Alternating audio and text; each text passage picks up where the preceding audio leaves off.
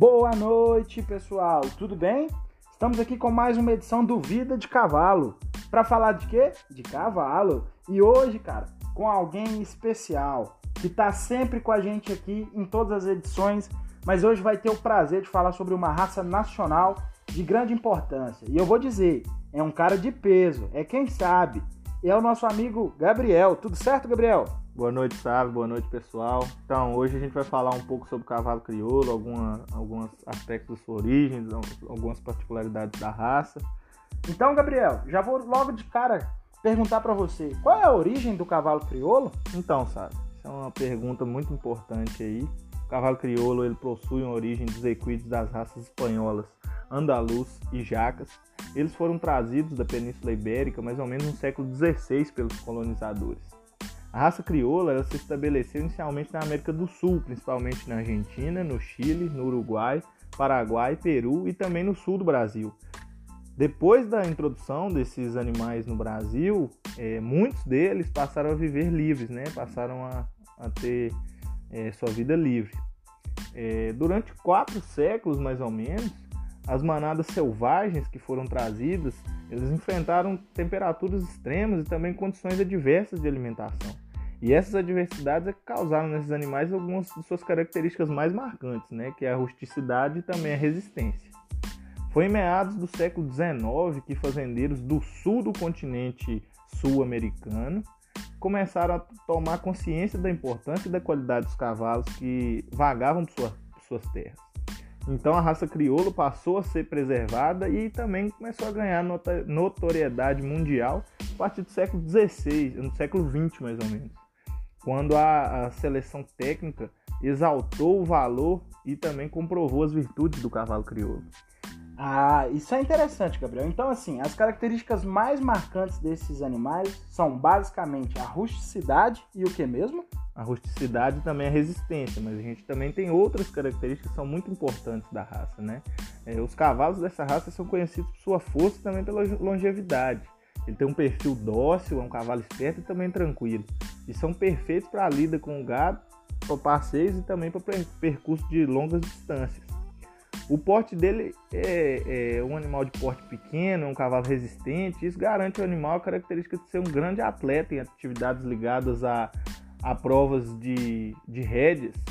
Ele é um cavalo de sela, né? apesar de ser o porte pequeno. E, uma de suas, e é uma das espécies mais utilizadas para servir no campo e também em viagens.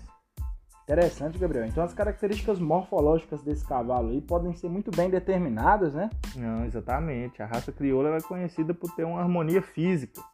É, as características principais mais marcantes assim da raça é seu peso, né, que é, é a média de 400 a 450 quilos. A estatura dele varia entre 140 e 150 centímetros, é, tanto para machos quanto para fêmeas. A pelagem dominante no Brasil é a gateada, que é um baio que tem um fio que tem um, uma pelagem escura no fio do lombo e às vezes são encontradas zebruras. Além delas também são encontradas as pelagens moura, rosilha, alazã e tordilha, mas a gente tem diversas pelagens dessa, dessa espécie, dessa raça. A cabeça do, do cavalo crioulo é curta e também é cônica. O fronte dele é largo e o focinho é fino. O chanfre é curto e largo e o perfil direito é levemente convexo. As, as orelhas são pequenas, móveis e afastadas, e os olhos são grandes, separados e expressivos. O pescoço ele é amplo, largo, musculoso na base e de comprimento médio, com crinas abundantes e grossas. O corpo desse animal é compacto e robusto, e a cernelha é larga, forte e pouco saliente. A garupa dele é média, bem forte e inclinada. E por fim, seus membros são curtos e também extremamente fortes. Muito interessante, Gabriel. Até assim uma informação que a gente traz aqui, que é a ideia do programa, né? Você pensar um cavalo bretão, macho, um reprodutor, ele pode chegar a pesar 850 quilos, cara. Claro que aí é um animal de tração, um bretão, mas olha que interessante, né? Como o cavalo, a raça, assim, raças e raças, né, cara? É, é muito, muito interessante tudo isso aí. Ah, exatamente, sabe? A gente vê aí que o, o cavalo crioulo ele tem metade do peso do, do bretão, mas a gente vê que eles têm funcionalidades diferentes. né? Justamente, né? Gabriel, eu ia te perguntar esse ponto, cara. Essa é a sintonia da gente estar sempre junto aqui.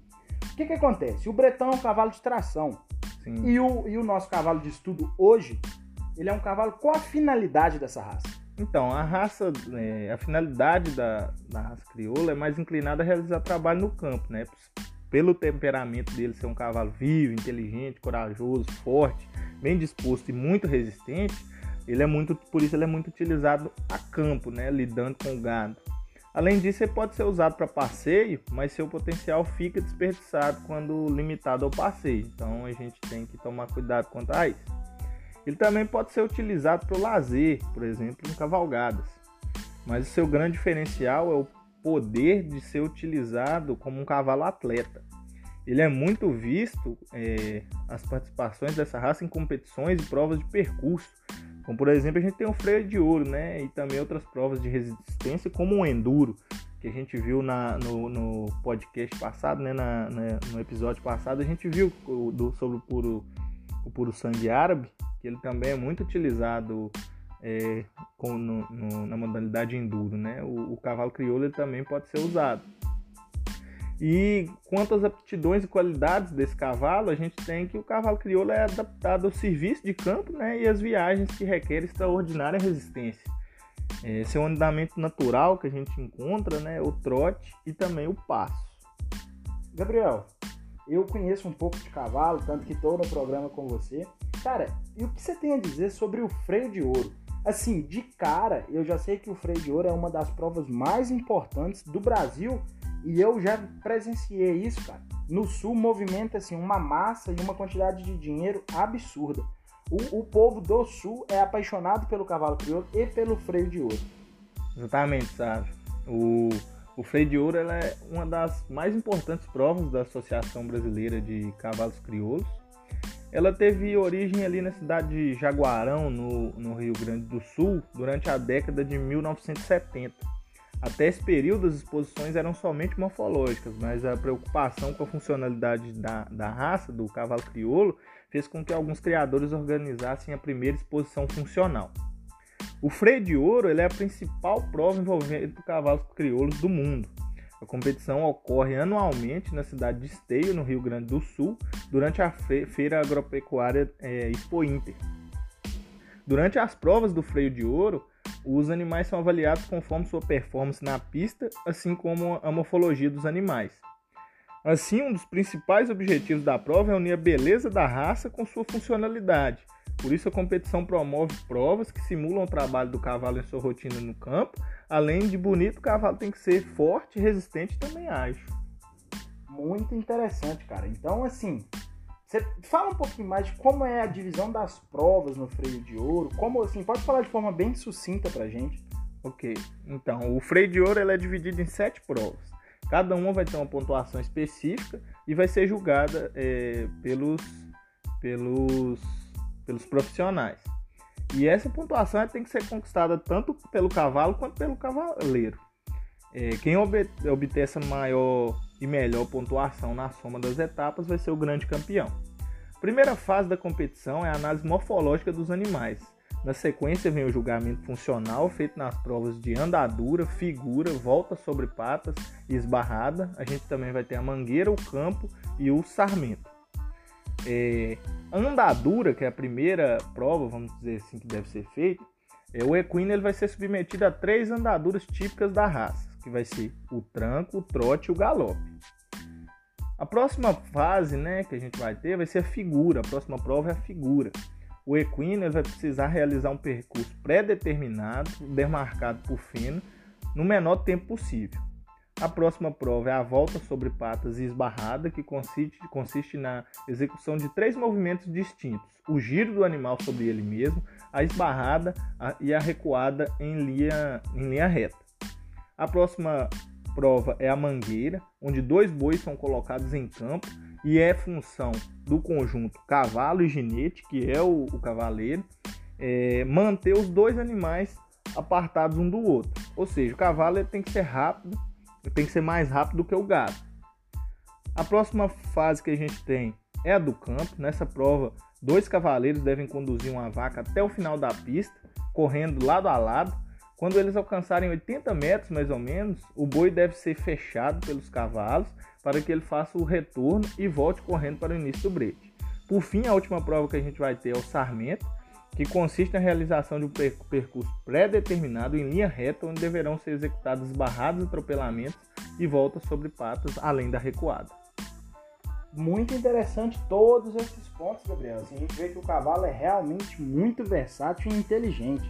Até você levantou um ponto assim, a questão da velocidade, isso é, é fundamental. E como é a distribuição desses cavalos, assim, tanto no Brasil quanto no mundo, Gabriel? Então, sabe, durante os séculos, o cavalo crioulo ele povoou o sul do Brasil, do Uruguai, Argentina, Chile e Paraguai. Mas agora ele está conquistando todo o país e também a América Latina. São cerca de 140 mil animais vivos e registrados e distribuídos entre aproximadamente 14 mil proprietários. Então, Gabriel, vou te fazer uma pergunta aqui, cara, e trazer até uma informação para os nossos ouvintes. Há um tempo atrás eu lembro de ter lido, Gabriel, que um cavalo crioulo chegou a ser vendido por 7 milhões de reais, cara. E esse animal veio até a óbito por meio de uma cólica, ele acabou falecendo. E assim, qual é a importância econômica do cavalo crioulo, Gabriel? Então, sabe, é, mais de meio século depois da fundação da, da BCCC, é, a prova do freio de ouro ele transformou em uma das importantes ferramentas de seleção, motivando a otimização morfológica e funcional da raça, que possui mais ou menos 40, 400 mil animais distribuídos em todo o território brasileiro. Aliado a isso, a transmissão televisiva da prova ampliou sua visibilidade, atraindo novos entusiastas, além dos meios de comunicação vinculados ao cavalo crioulo. Então, o cavalo crioulo movimenta cerca de 1,28 bilhões por ano, sendo que nos últimos 10 anos a comercialização do equino passou de 10 milhões para 130 milhões. Além disso, a cadeia agropecuária do cavalo crioulo gera cerca de 328 mil empregos. Muito interessante, Gabriel. Então a gente vê que essa raça tem diversas peculiaridades, né? Assim, você consegue notar que é uma raça bem ímpar. Sim, sabe. O cavalo crioulo era um dos mais utilizados para a lida do gado, se destaca na preferência de criadores ser um, um animal de fácil adaptação a diferentes climas e locais. Assim, uma das principais particularidades do cavalo crioulo é que é uma raça proveniente de seleção natural. A raça do cavalo crioulo se originou ali, como eu disse, a partir da combinação dos animais jacas e andaluz, trazidos para o Brasil no, no, início da colonização. É... Levou mais ou menos quatro séculos para esses equinos selvagens é, fossem reparados e domados pelos seus moradores e o, o desenvolvimento da raça em, em, um meio natural propício né, propiciou o fortalecimento de características essenciais como sua resistência, a variação de temperaturas e a força muscular, ainda que tenha uma estrutura compacta. Né? É, outra particularidade dele é que ele une a força né, a um, corpo, a um corpo muito compacto. Como já foi mencionado, os cavalos dessa raça têm uma força muscular, apesar de seu porte médio. Esses equinos são muito utilizados para a lida do gado, como eu disse antes, e por serem fortes e também muito inteligentes. É um cavalo que tem um bom temperamento, geralmente os cavalos crioulos têm bom temperamento, sendo relativamente fácil de adestrar eles. Tem grande variedade de pelagem, como eu disse anteriormente. E um, uma, uma importante informação sobre a particularidade desse, desse cavalo é a liberdade. A melhor forma de criar bons cavalos crioulos é deixar livre de seus primeiros, deixar eles livres em seus primeiros meses de vida. O histórico dessa raça nos ajuda né, a, com, a compreender o motivo pelo qual essa liberdade é tão relevante. Os animais se tornam mais resistentes, apresentam melhor adaptabilidade, por isso o ideal é deixar eles em um passo amplo até o momento de chegar à sua vida adulta. Né?